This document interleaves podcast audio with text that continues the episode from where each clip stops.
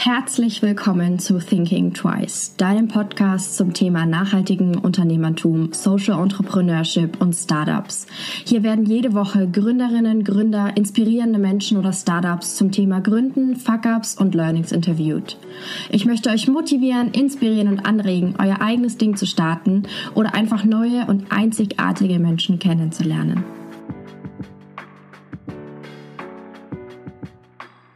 Heute habe ich die Gründerin von Her One zu Gast. In diesem Interview erzählt Xu nicht nur etwas über die Gründung von Her One, sondern teilt wertvolle Insights aus vorherigen Gründungen.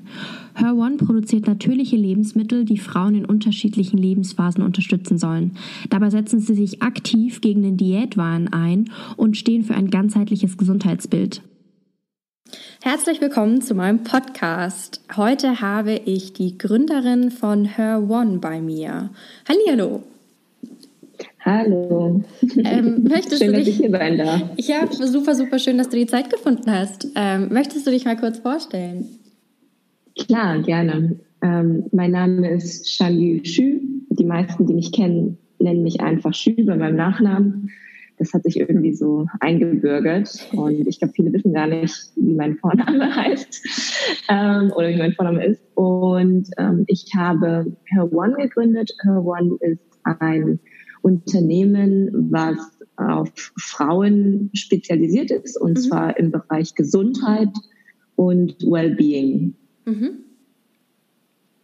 Und ähm, genau, wir produzieren äh, Produkte tatsächlich. Also es ist kein rein digitales Geschäft, sondern ähm, wir haben angefangen 2018 mhm. im Bereich Kinderwunschschwangerschaft und Stillzeit Vitaminen mhm. und sind jetzt 2019 mit den Produkten Beauty Food an den Markt gegangen, also funktionale Lebensmittel, die Frauen im Alltag unterstützen und eben bei, sage ich mal, ja doch Haut, Haare, Nägel, äh, Herausforderungen und Nährstoffen äh, mit natürlichen Optionen sozusagen äh, unterstützen. Ja. Mhm. Ähm, du hast es jetzt schon ein bisschen so angesprochen, was hinter Her One steckt. Das heißt, es sind ähm, für den Laien Nahrungsergänzungsmittel oder was unterscheidet euch jetzt von den herkömmlichen ähm, Mitteln, sage ich jetzt mal? Ja, ich finde das Wort Nahrungsergänzungsmittel, ja. Äh, hat die deutsche Sprache hat sich da kein, äh, hat sich da äh, wirklich kein tolles Wort ausgedacht. ähm, wir sind ein Lebensmittel. Also alle Nahrungsergänzungsmittel sind auch Lebensmittel in Deutschland.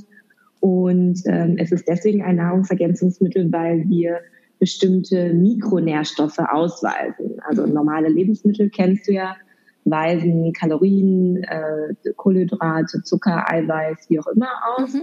Und bei Nahrungsergänzungsmitteln werden eben äh, Vitamine, Mineralstoffe, also Vitamin C, Eisen, äh, Zink und äh, Magnesium dergleichen ausgewiesen. Und mhm. wenn man das eben macht, äh, ist man automatisch ein Nahrungsergänzungsmittel.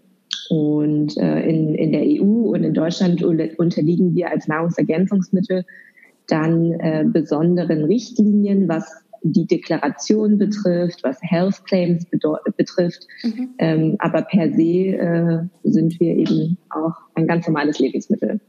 Der Unterschied zu herkömmlichen Produkten ist tatsächlich, dass wir komplett natürlich und pflanzlich sind. Also die Vitamine, die wir ausweisen, stammen wirklich aus Obst, Gemüse, Pflanzen ähm, und eben nicht aus dem Labor synthetisch hergestellt. Mhm. Das heißt, ihr extrahiert dann ähm, diese wichtigen Stoffe aus dem Obst oder dem Gemüse und führt es dann wieder zusammen. So rein. In dem Fall Ja, in dem Fall ähm, sind wir, äh, stecken wir hinter der Kreation. Also wir überlegen uns, welche Nährstoffe in welchen Phasen wichtig sind, ähm, um vielleicht bestimmte ähm, Dinge, die im Körper eben passieren, anzugehen. Mhm bei Beauty Food geht es sehr stark um Haut und alles, was wir eben unserem Körper von innen heraus zufügen können. Mhm. Sprich, du bist, was du isst, ne? Mhm, mhm, ja. um, um die Haut eben von innen heraus zu unterstützen. Und das haben wir zusammen entwickelt mit unserer Ernährungswissenschaftlerin, mhm. die sich eben ganz genau Mikronährstoffe, aber auch eben sekundäre Pflanzenstoffe äh, ausgesucht hat mhm. ähm, oder eben auch Milchsäurebakterien Und äh, dann haben wir mit unserem Produzenten zusammen, der in Bayern sitzt, geschaut, wie wir das eben am besten verpacken können. Mhm. Ist es ein Pulver? Äh, ist es eine Flüssigkeit? Ist es eine Kapsel? Ist es eine Pille? Mhm. Und sind dann eben äh, auf eine Pulvermischung ähm, zusammengekommen. Und das ist eben die reinste Form, also ohne Bindemittel, ohne Zusätze, ohne Konservierungsstoffe mhm. ähm, und am flexibelsten einsetzbar. Und dann ist es so, dass wir ähm, basierend darauf Hersteller gesucht haben in Deutschland, aber auch sonst überall auf der Welt, ähm, geschaut haben, wo wir welche Rohstoffe in Bio-Qualität bekommen mhm. und haben diese eben eingekauft und äh, zusammengemischt. Also ähnlich wie eine Rezeptur eigentlich, mhm. haben wir geschaut, wo bekommen wir ähm, zum Beispiel Grünkohlpulver her, was mhm. bio zertifiziert ist und eben mit bestimmten Nährwerten ähm, kommt. Klingt nach einem sehr, sehr, sehr langen Prozess. ist tatsächlich, äh, ist tatsächlich ähm, auf der einen Seite komplex, aber auf der anderen Seite jetzt auch, äh, sage ich mal, nicht so hochtrabend, wie es klingt.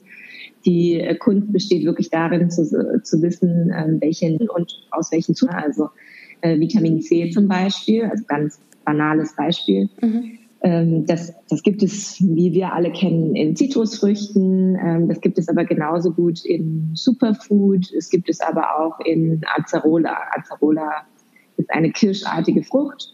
Und in unserem Fall haben wir uns eben für die Acerola-Frucht ähm, entschieden, die eben einen sehr hohen Anteil an natürlichem Vitamin C hat. Mhm.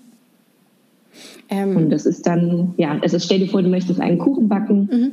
äh, und äh, dann überlegst du dir wahrscheinlich, hey, welches Mehl kaufe ich? Ähm, welche, ist es ein Schokokuchen oder wie soll der schmecken? Und so ähnlich gehen wir eben an unsere Rezepturen wirklich an. Mhm. Ähm, wie bist du dann ganz am Anfang überhaupt dazu gekommen, das zu gründen, dein Unternehmen? Ähm, wenn du gemeint hast, ihr hattet am Anfang den Fokus auf äh, Kinderwunsch, Stillzeit, ähm, sag ich jetzt mal, Lebensmitteln. Ähm, wie, wie bist du dazu gekommen? Wir, ähm, also uns gibt es ja seit 2018 und ich habe davor auch einige andere äh, Startups schon gegründet. Mhm. Seit zehn Jahren bin ich eigentlich in dieser Branche tätig, also Wow. Mal, mal, ja, mal ein bisschen mehr tech-orientiert, mhm. Software as a Service, also komplett digitales Produkt. Mhm äh, bis hin zu mehr, ähm, sage ich mal, Food. Ähm, orientierten Geschäftsmodellen, wo wir Essen produziert haben, 1500 Gerichte gekühlt, oh wow. nationaler Versand und so weiter. Und ähm, bei all diesen äh, ja, Geschäften, die ich eben mit gegründet habe, war für mich als Person, als Gründerin auch immer die Frage, hey, wie schaffe ich eigentlich eine Balance zwischen irgendwie 14, 15 Stunden arbeiten mhm. ähm, und trotzdem einer gesunden Lebensweise. Und gesunde Lebensweise fängt bei mir natürlich mit Essen an, aber es geht auch um Bewegung, es geht um Stressbewältigung, ähm, also eine Reihe an anderen, sage ich mal, Bereichen. Ähm, und ich finde, dass Ernährung eben super viel ausmacht. Ja. Und ähm, meine Familie kommt aus der Gastronomie. Also für mich hat es dann auch noch mal eine spezielle Bedeutung. Lebensmittel generell und Essen, mhm. sodass ich mich gefragt habe, ähm, dieses ganze Thema Optimierung, Biohacking, Bodyhacking, das ist ja eine Bewegung. Und ich kenne viele meiner männlichen Freunde, die da total drinstecken. Ja? Also mhm. die schauen, jetzt ähm, welche Mikronährstoffe, welche Pflanzenstoffe, welche ähm, Enzyme sie ihren Körper hinzufügen, um äh, eben ja das Optimalste in bestimmten Lebensphasen herauszuholen, sei es wenn sie ähm, stressige Phasen haben im Job oder wenn sie kurz vor einem, keine Ahnung, äh, sportlichen Wettkampf stehen und so weiter und so fort oder einfach ganz äh, normal vor und nach den Trainingseinheiten. Mhm.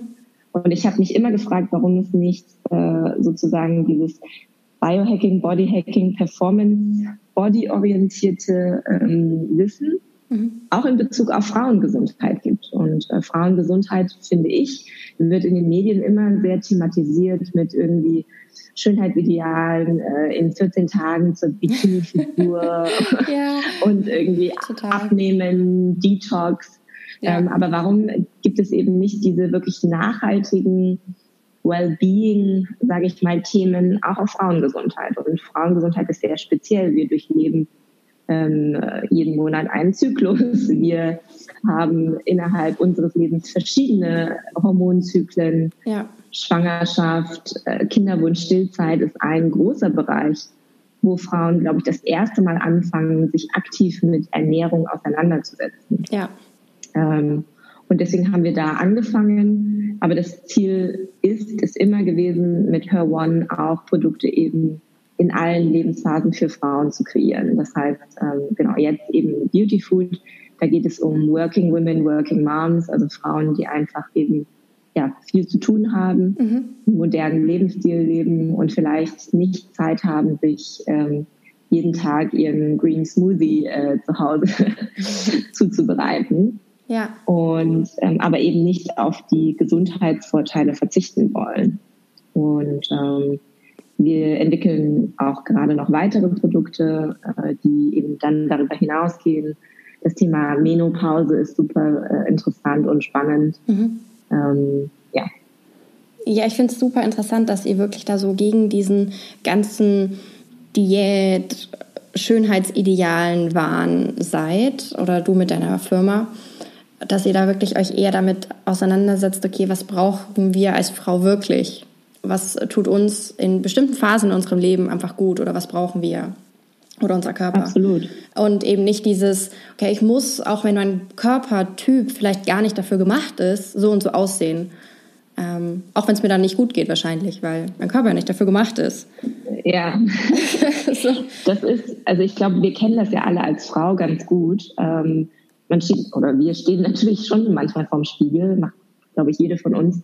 Ah, hier und diese Stelle und das und ach, keine Ahnung. Äh, Total. Von Zehen bis Nase bis Haare, jeder findet da irgendwie was. Und ich glaube, ähm, das ist ein Stück weit auch Erziehung und vielleicht auch ein gesellschaftlicher Druck auf die Frauen, natürlich bestimmten Idealen immer entsprechen zu müssen, ähm, die natürlich medial vermarktet werden. Ja. Ähm, und ich glaube, so eine kritische Auseinandersetzung mit wirklich, hey, ähm, keine Ahnung, dieser Smoothie, äh, wenn da jetzt nur Frucht drin ist, dann ist es eigentlich auch Zucker, was ich gerade zu mir nehme. Das wird äh, nie so richtig thematisiert. Ja? Wir sagen jetzt auch nicht, wir sind als Nahrungsergänzungsmittel ein Ersatz für Obst und Gemüse, sondern nein, es ist eben ein Ergänzungsmittel. Das bedeutet eben, ja. Um äh, ja, Frauen auch einfach Produkte an die Hand zu geben, ähm, die ergänzend sind und vielleicht eben doch nochmal das Stückchen extra eben ergänzen. Ja, total. Nee, ich finde es auch ähm, manchmal echt schockierend, wenn dann ein Salat bestellt wird, ohne alles, ähm, wo man sich denkt, das, ja. das kann nicht gut sein. Da fehlt dem Körper ganz, ganz viel. Du hast zwar viele Ballaststoffe, aber alles andere, also ja. Ja, Vitamine können nicht richtig aufgenommen genau, werden. Und ähm, dann das Dressing noch extra und ähm, nur ein paar Tröpfchen.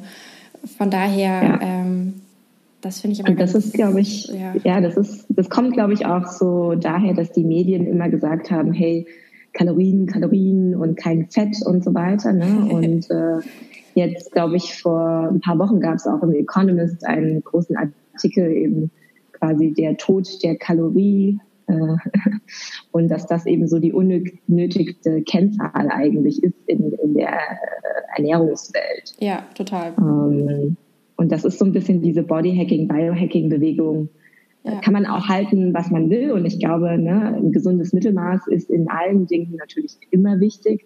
Aber da wurde zum ersten Mal ja auch thematisiert, gesunde und gute Fette zu sich zu nehmen. Ähm, das Thema Probiotika, also Milchsäurekulturen. Ja. Deswegen sind fermentierte Lebensmittel ja auch gerade wieder so sehr im Trend, von Kombucha bis hin zu ja, Kimchi und Sauerkraut. Ähm, ja, total. Dass wir eben, ja, dass wir eben viel zu wenig davon eigentlich zu uns nehmen. Ja, aber jetzt wird es hip gemacht und dann es ist ganz viel. Ja, da muss man natürlich auch aufpassen. Ja, ähm, kann natürlich auch sehr schnell den Negativtrend äh, einschlagen. Aber genau, wir sehen ja auch, dass in Berlin oder in anderen Großstädten oder vielleicht sogar Berlin insbesondere natürlich so eine Hochburg ist und wir vielleicht auch in so einer Blase leben. Wenn ich mit meinen Freunden ähm, und Bekannten irgendwie aus anderen Städten rede, dann ist es vielleicht noch gar nicht so ein äh, in Anführungsstrichen gehyptes Thema. Und wir sehen, dass wir vielen Frauen auch in unseren ähm, über Social Media und über unsere Kanäle noch sehr viel Wissen auch mitgeben können. Und äh, ja, das ist auch so ein bisschen unser Ansatz, jetzt nicht zu ähm, irgendwie ähm, ja, zu sehr draufzuhauen und zu sagen, ihr dürft nur das und ihr dürft das nicht. Also, äh, das, das ist nicht, das ist, glaube ich, nicht zielführend. Nee, nee, Listen, was man nicht essen darf, ist nie zielführend, glaube ich. Eher ja. äh, dann Sachen, mit denen man essen darf. Das ist dann noch viel schöner. Oder halt gar keine Listen. Ähm, Absolut. ähm, ja, nee, aber ich finde, äh, das ist ein super wichtiges Thema, wo auch öfters drüber geredet werden muss.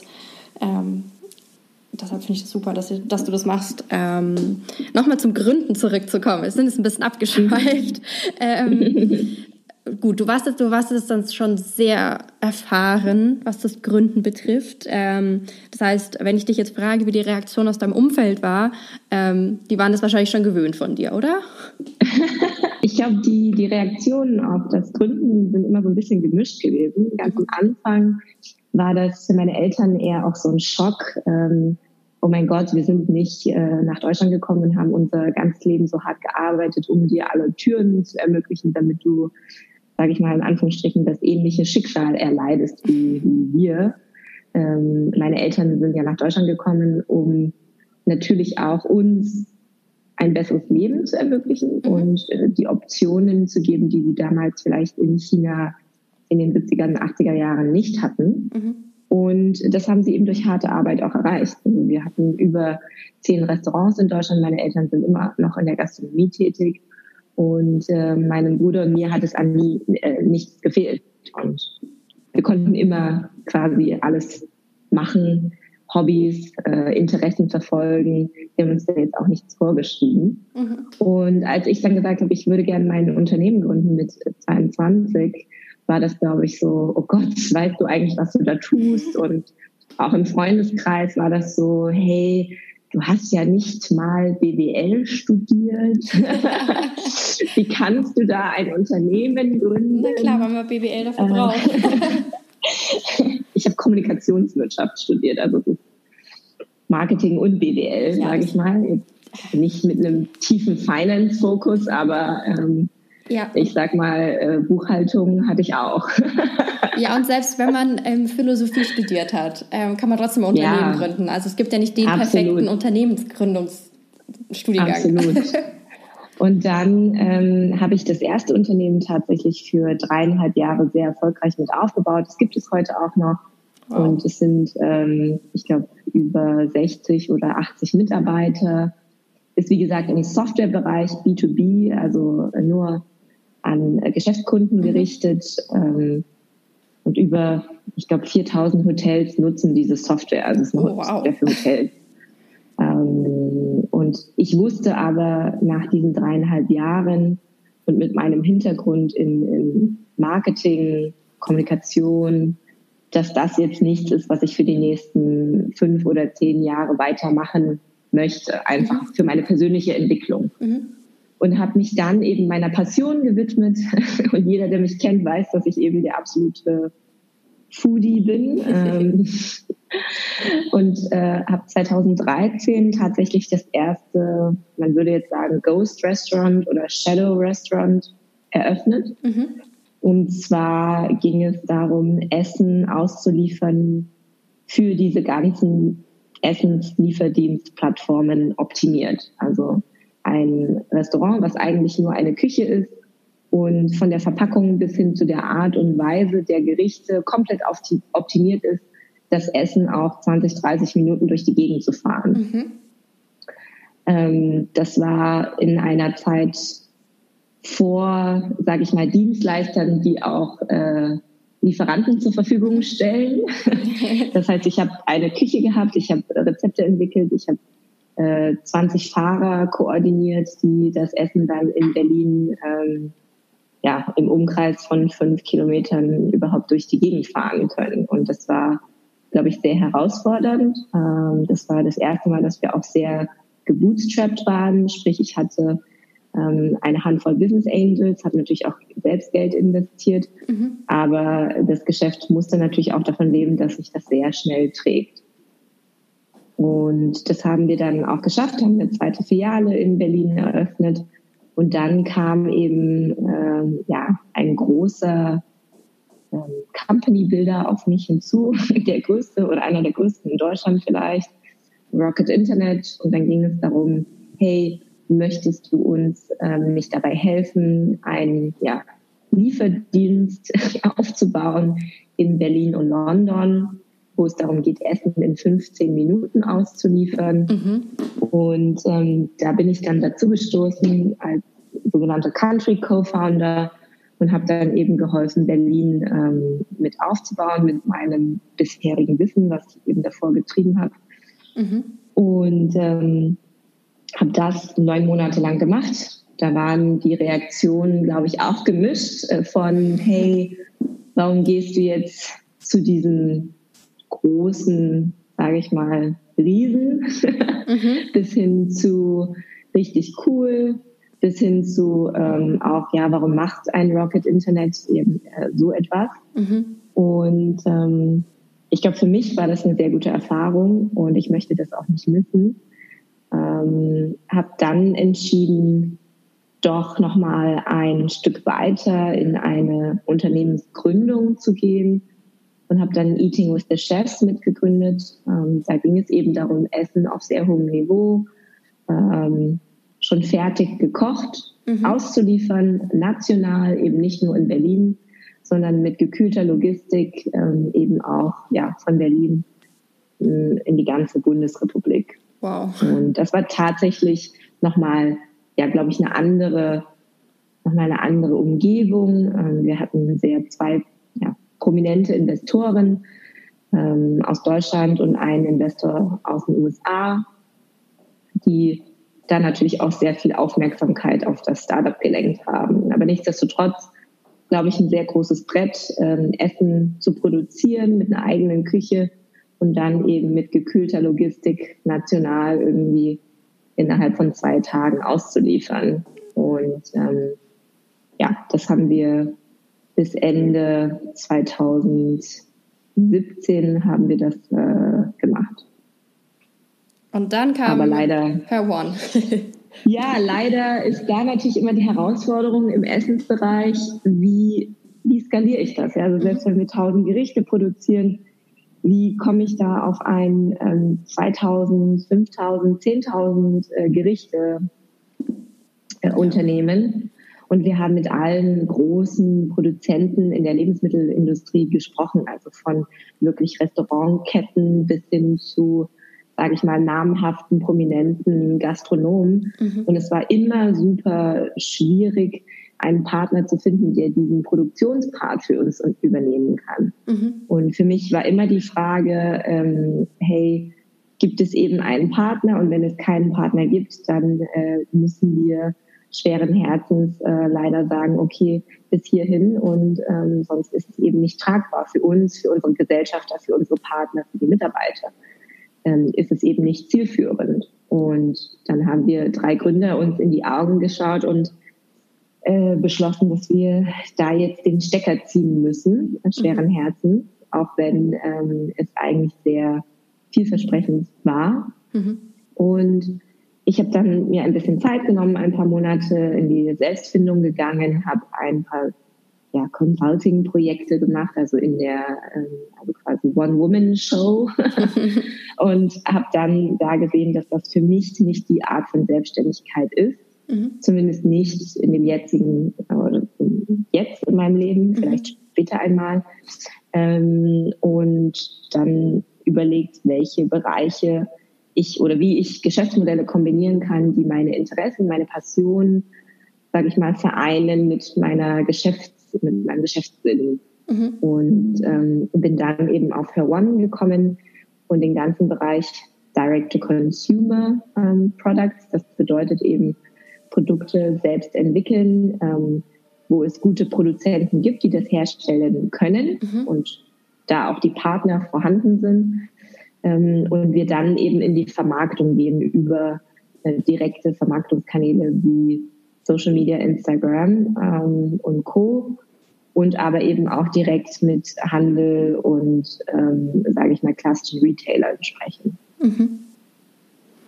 Wow, ähm, da fühlt man sich richtig äh, inspiriert, was anzufangen, weil du einfach schon so viel gemacht hast ähm, und so viel Erfahrung gesammelt hast. Ah, Wahnsinn. Ähm, Danke. Wie, wie war es für dich, ähm, wie du Eating with the Chefs dann sozusagen aufgehört hast? Weil es ist ja doch in Deutschland manchmal schwierig, dieser Umgang mit Scheitern. Es war ja kein Scheitern, mhm. aber dieser Umgang mit, okay, ich höre jetzt was auf, ich habe es bewusst beschlossen, aber also ich finde, das ist manchmal so ein bisschen so negativ besetzt. Mhm. Wie war das dann aber für dich? Ähm, ich glaube, das ist immer so ein bisschen ähm, von der Kultur auch abhängig. Mhm. Und das ist auch etwas, was ich sehe und was ich auch im Unternehmen versuche zu übertragen, also auch eine Kultur des Scheiterns und mhm. Fehler eingestehen, das muss auch erstmal entstehen. Und ähm, angefangen ja in allen persönlichen Beziehungen, in der Familie, in Freunden, äh, bis hin eben zu auf dieser Gesellschaft, äh, auf dieser geschäftlichen Ebene. Mhm. Und ähm, ich glaube, klar, dieses Wort Scheitern ist auch immer sehr negativ aufgeladen, Total. sehr angstbehaftet. Mhm. Und ähm, ich habe gute Freunde, die leider letzte, letztes Jahr auch Insolvenz anmelden mussten, sehr prominente Startups, wo das natürlich medial sehr aufgebauscht wurde, ja, wo es dann hieß, ja, und die große Insolvenz und ähm, wie können die Startups das sich eigentlich erlauben, das mhm. so in den Himmel zu bauschen und dann drei Monate später müssen sie Insolvenz anmelden. Also ich glaube, die Wahrheit ist irgendwo natürlich immer in der Mitte. Mhm. Ähm, und ich bin gerne ein Beispiel dafür. Ich bin immer offen für Dialog. Ich kenne viele erfolgreiche Unternehmer und Unternehmerinnen, die mehrmals gescheitert sind, auch in Deutschland, ähm, die das thematisieren. Eine Franzi von Hardenberg, die da ganz offen drüber spricht. Ähm, aber eben auch viele, viele andere, die eben sagen, hey, das gehört irgendwo auch dazu und daraus zu lernen und ist, glaube ich, so ein bisschen ähm, das Thema. Und für andere eine Art äh, Vorbild zu sein und zu sagen, ja, wir, wir scheitern alle jeden Tag in allen Lebenslagen, nicht nur mit Unternehmen, sondern eben auch vielleicht bei ganz banalen Entscheidungen. Und es ist okay, ähm, das zu tun und solange man eben sich selbst das eingestehen kann äh, und ja, sich wahrscheinlich in den Spiegel schauen kann, dann finde ich das auch völlig okay. Und von daher bin ich auch dafür, so ein bisschen die Angst zu nehmen, das nicht so sehr zu stigmatisieren und eher zu sagen, okay, manchmal äh, gewinnt man und manchmal äh, gewinnen eben die anderen. und ähm, die Erfahrungen, die wir daraus ziehen, das ist so wertvoll. Ähm, wenn ich, wenn ich den Weg nicht eingeschlagen wäre, dann wäre ich trotzdem heute nicht da, wo ich bin. Ja. Ich habe sehr viel gelernt. Ich habe mehr gelernt als äh, wahrscheinlich mit einem, äh, keine Ahnung, Master und noch einem irgendwie ja. Abschluss, den man machen könnte. Ich habe mehr gelernt, wahrscheinlich als mit einem klassischen Bürojob. Ähm, Ganz sicher, ja. Die Karriereleiter so hoch zu äh, gehen, war jetzt für mich auch nie Priorität. Das heißt, es kommt auch immer so ein bisschen auf, den, ähm, auf die Lebensziele an. Ja. Und ähm, genau, ich habe ich hab viele Freunde, äh, Frauen und Männer, die zu mir kommen und sagen, hey, ich habe diese Idee, ähm, was hältst du davon? Mhm. Es ist immer einfach zu sagen, es funktioniert eh nicht. Also die, ja. die Gründe und die Wahrscheinlichkeiten sprechen eigentlich immer gegen jede Gründung. Ja. ja. Jede Statistik sagt nur, äh, zwei von zehn Startups, wenn überhaupt, bekommen irgendwie Finanzierung und dann eins von zehn überlebt zwei Jahre lang und so weiter und so fort. Die ganzen Statistiken kennen wir. Ja. Das heißt, ähm, das steht sozusagen eh gegen uns. Und ich finde es aber eher interessant zu sagen, ähm, warum nicht? Ja, also äh, lass es uns probieren und dieses Probieren ist im Zweifel wertvoller, als eben da zu sitzen und sich zu fragen, ja, was wäre wenn? Total. Und die Frage ist natürlich auch, was hat man denn zu verlieren, wenn man es ausprobiert? Da muss man sich, ja, denke ich, auch immer, ich glaube, man macht sich da mehr Sorgen, als in, ja, als in Wirklichkeit ist. Viel, ist. viel Ego, ne? Also ja. wie, wie stehe ich jetzt da? Ähm, natürlich ist es, je lauter man äh, in den Wald reinruft, desto lauter schallt es dann zurück. Äh, Startups, die sehr viel mediale Aufmerksamkeit haben, Gründer, die sowieso schon polarisieren und dann eben Fehler machen, werden eh nochmal stärker, sag ich mal, in den Medien auseinandergenommen. Mhm. Und ähm, großes, großes Learning für mich, offene Kommunikation, eben nicht nur gegenüber äh, der Presse, sondern auch gegenüber dem Team vor allem, gegenüber meinen Investoren, gegenüber ja jedem, der eigentlich beteiligt ist, von irgendwie Zulieferern bis Dienstleistern, Anwälten, keine Ahnung. Also ähm, ich habe Partner, ähm, auch Investoren, die jetzt mehrmals in meine Startups schon investiert haben, von äh, erfolgreich bis weniger erfolgreich, die dann einfach sagen, hey, wir bewundern deine Hartnäckigkeit und wie du bist, mit dem du wirklich diese Themen verfolgst. Mhm. Und alleine aus dieser Wahrscheinlichkeit muss es einfach irgendwann funktionieren wiederum. ähm, das das finde ich dann auch wieder interessant. Das heißt, ähm, ja, es gibt immer Zahlen und Statistiken, die dafür und dagegen sprechen. Und am Ende des Tages äh, kommt es auf super, super viele Faktoren an. Also die super erfolgreichen Unternehmer, die ich kenne, die ihre ähm, IPOs gemacht haben, ähm, die sagen auch, hey, das ist fast wie, ähm, keine Ahnung, für dein Land bei Olympia Gold holen in einer Disziplin. Ja, es ist super ja. harte Arbeit, es ist ähm, viel Glück, es ist auch irgendwie, ja, Timing, es ist irgendwie super, super komplex. Das heißt, ähm, ich glaube, da ist es auch wichtig, den Erfolg für sich zu definieren. Ich kenne ja. erfolgreiche Gründer, die haben äh, Restaurants, die haben Shops, die haben ganz andere Sachen äh, super erfolgreich gemacht und können auch sehr erfolgreich und gut davon leben. Das heißt, ähm, ja, es ist so ein bisschen, fängt so ein bisschen davon ab, was, was äh, so die, die Messlatte ist, sage ich mal. Ne? Total. Ähm, wie war es so für dich auch als Frau, als Gründerin in so dieser, also wie war's, wurdest du ernst genommen oder wie hast du das geschafft, dich so durchzusetzen? Vor allem jetzt auch bei, mhm. bei Lieferanten und so stelle ich mir das einfach sehr schwer vor, auch so ein Standing zu haben. Ja, das ist ähm, tatsächlich beim ersten Unternehmen war, glaube ich, die Lernkurve am, am steilsten. Mhm. Ich war 22, ich hatte überhaupt keine Ahnung von Unternehmensgründung, geschweige denn Vertrieb, also Sales, mhm. ähm, äh, da wirklich äh, Telefonsales, also die harte, harte Schule von hier ist eine Liste von ja. A bis Z, ruf an, äh, nimm den Hörer in die Hand und jetzt äh, ja, brauchen wir Ergebnisse. Ja? Also wow. Ähm, da ist es nicht nur als Frau irgendwie komisch, sondern es ist generell einfach seltsam, Telefon-Kaltakquise zu machen. Ja, das glaube ich auch. ich ziehe den Hut da vor jedem, der das macht und bin seitdem auch versuche da irgendwie am Telefon das geschmeidig sozusagen dann über die Bühne zu bringen. Ähm, und natürlich von Software angefangen über Hotellerie, über Gastronomie.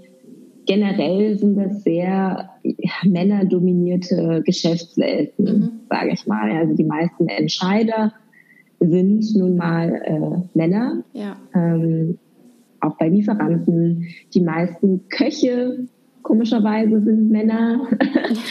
ähm, also es ist einfach irgendwie bedingt, dass ich dann in meinem Alltag mit vielen Männern zu tun hatte. Mhm.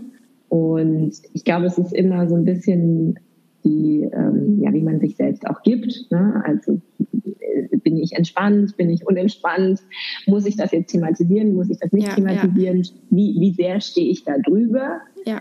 Ähm, es wäre jetzt auch gelogen zu sagen, es gab nicht irgendwie komische Situationen, wo ich mich als Frau auch vielleicht irgendwie auf den Schlips getreten gefühlt habe. Mhm. Ähm, aber nicht alles muss dann immer, sage ich mal, auf das Geschlecht zurückzuführen mhm. sein, ne? sondern einfach auch von Mensch zu Mensch. Äh, habe ich mich vielleicht komisch verhalten oder die andere Person hat sich komisch verhalten. Ja, total. Ähm, und das ist, glaube ich, so ein bisschen das ist so ein bisschen die Gefahr, dass wir dann immer auch so versuchen, das dann in Schubladen einzuordnen. Ja. Generell. Ja, also ich bin ja auch ähm, als Migrantin bin ich auch sozusagen, äh, falle ich da jetzt auch nochmal auf. dann als Frau, dann war ich extrem jung in dieser Branche. Also es ist irgendwie super komplex auch das Thema. Ja. Ähm, und ja, ich versuche da rational heranzugehen. Ich versuche das jetzt nicht äh, emotional eben auf meinen, auf meinen Hintergrund, auf mhm. mein Geschlecht oder sonst irgendwas äh, zurückzuführen, sondern zu sagen, okay, äh, rational, ich ziehe mich mal jetzt aus, aus der Situation heraus und betrachte jetzt einfach mal wirklich äh, die verschiedenen Meinungen, ja, mhm. und versuche da so die Puzzleteile zusammenzufügen. Ähm, das ja, ist natürlich auch nicht immer leicht, ähm, aber ich glaube, Übung ist dann auch wieder so ein bisschen das Thema. Ja, ich glaube, das ist überhaupt nicht leicht, auch sein da brauchst du natürlich ein hohes Maß einfach an der Fähigkeit, dass du dir selbst reflektieren kannst, wie hat mein ja. Gegenüber mich auch wahrgenommen. Das ist ja nochmal was Absolut. ganz anderes, als wenn du sagst, okay, was sind meine Fehler? Sondern musst du dir wirklich dich in die Perspektive von dem Lieferanten jetzt äh, reindenken.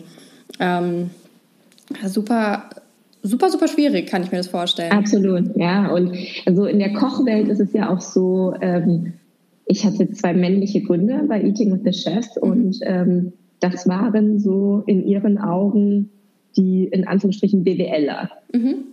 Hm. Äh, witzigerweise hatte ich ein super gutes Standing, würde ich jetzt auch sagen. Ähm, mit den Köchen, weil ich auf einer Ebene mit denen gesprochen habe, und zwar auf der Ebene äh, der, der Lebensmittelindustrie, aus der Kochbrille, aus ja, der, ja. You know, also aus der Ebene so, hey, wie können wir, keine Ahnung, ähm, das und das optimieren, mhm. äh, die und die Zutaten verwenden, vielleicht statt dem und dem und weniger aus der reinen Kostenperspektive. Ja.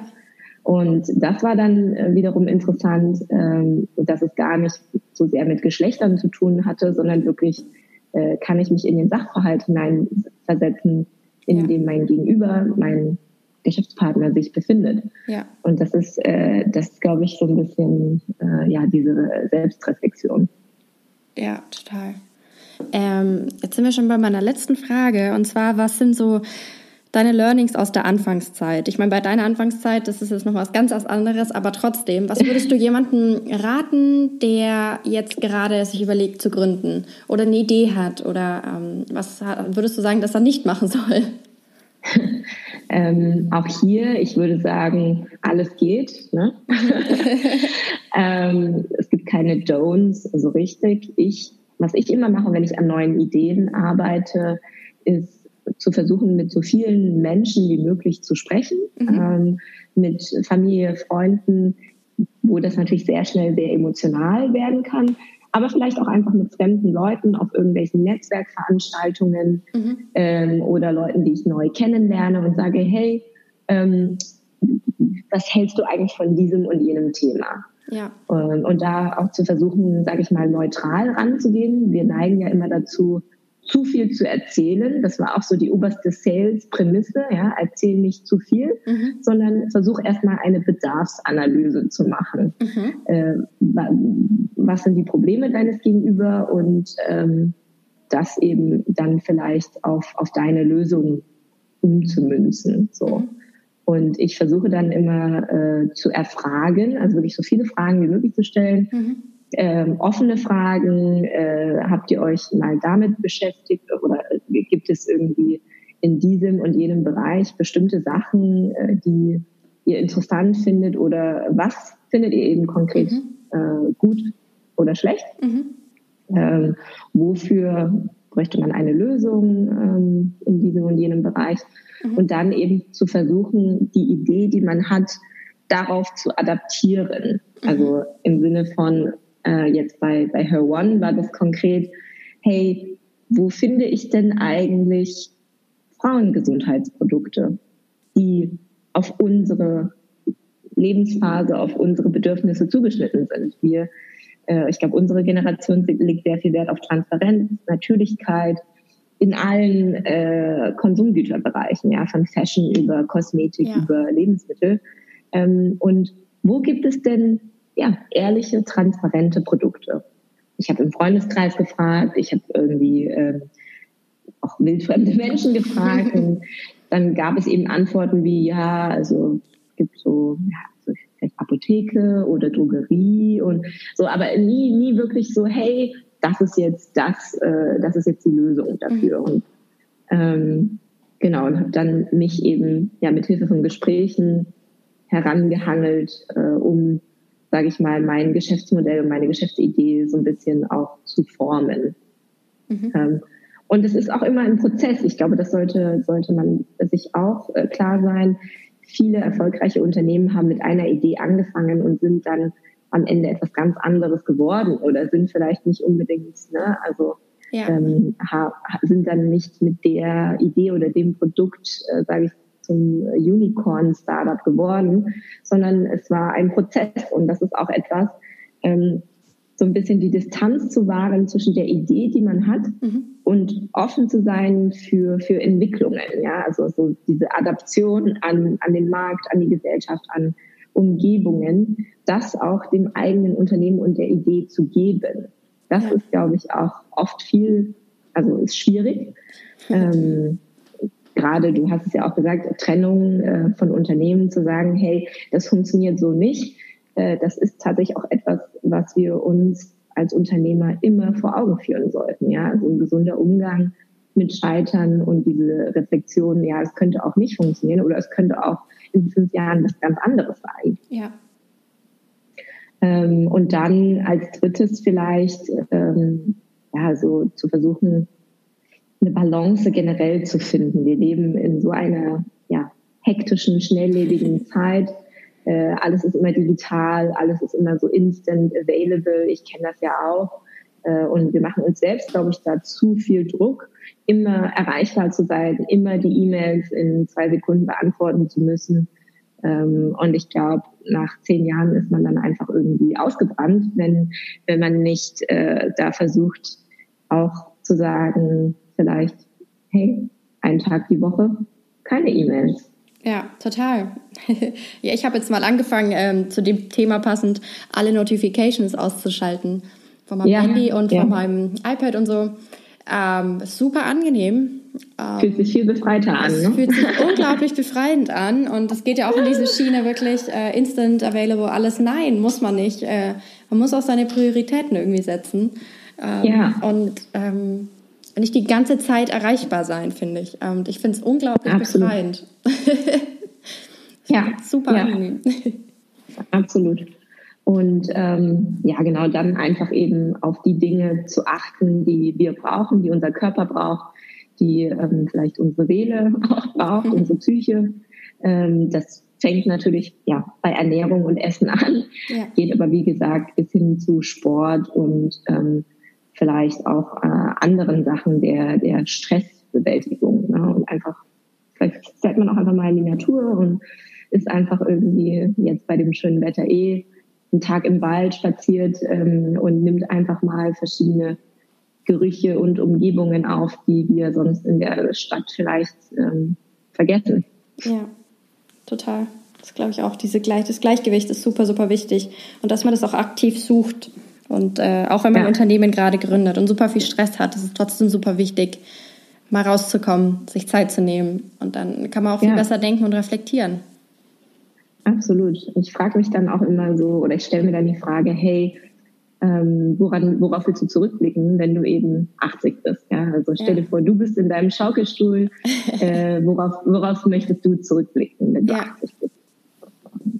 Wo bist du? Was machst du? Und was sind eben so die Dinge. Und äh, wenn man das sich ab und zu vor Augen führt, dann ähm, weiß, glaube ich, jeder für sich, was eben zählt im Leben. Und da würde ich jetzt auch nicht verurteilen, sage ich mal. Nein, aber ja, das ist ein guter, eine gute Perspektive dann, wenn man sich das vorstellt. Weil dann merkt man auch, was wirklich wichtig ist für einen selber, wie du eben gesagt hast. Ja. Ja. Ähm, vielen, vielen lieben Dank für deine Zeit, für deine ganzen Insights. Super interessant war es. Ähm, ich werde eure ganzen Informationen, euren Instagram- und Online-Shop verlinken in den Show Notes, ähm, dass äh, cool. meine Hörer dich finden können und euch. Und ähm, bedanke mich nochmal für deine Zeit. Ja, vielen, vielen Dank für das Gespräch. Hat super Spaß gemacht. Das und ähm, wir haben ja auch so einen kleinen Podcast, der, hat der war jetzt ein bisschen auf äh, on hold sozusagen. Aber äh, ich würde es tatsächlich auch mal interessant finden, mit dir ein Gegengespräch zu führen. das war interessant. Ja, das war eine, ähm, andere Perspektive. Auch, ja, wir haben das tatsächlich mit Flowletics haben wir das auch mhm. gemacht. Ähm, Startups, da geht es um eben Mental Health, Mental Wellbeing und ähm, da wurde ich einmal interviewt und ich habe aber auch den Gründer interviewt. ähm, das das finde ich immer ganz äh, spannend, immer dieses Vice Versa. Total, total. Nee, können wir sehr gerne machen. Aber ich verlinke dann euren ja. Podcast auch unten in den Show Notes.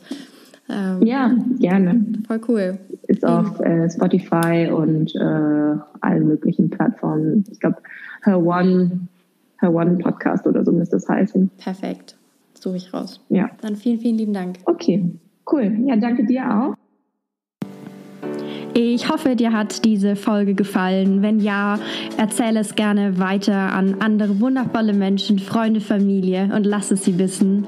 Du kannst mich auch sehr gerne bewerten und dann freue ich mich aufs nächste Mal.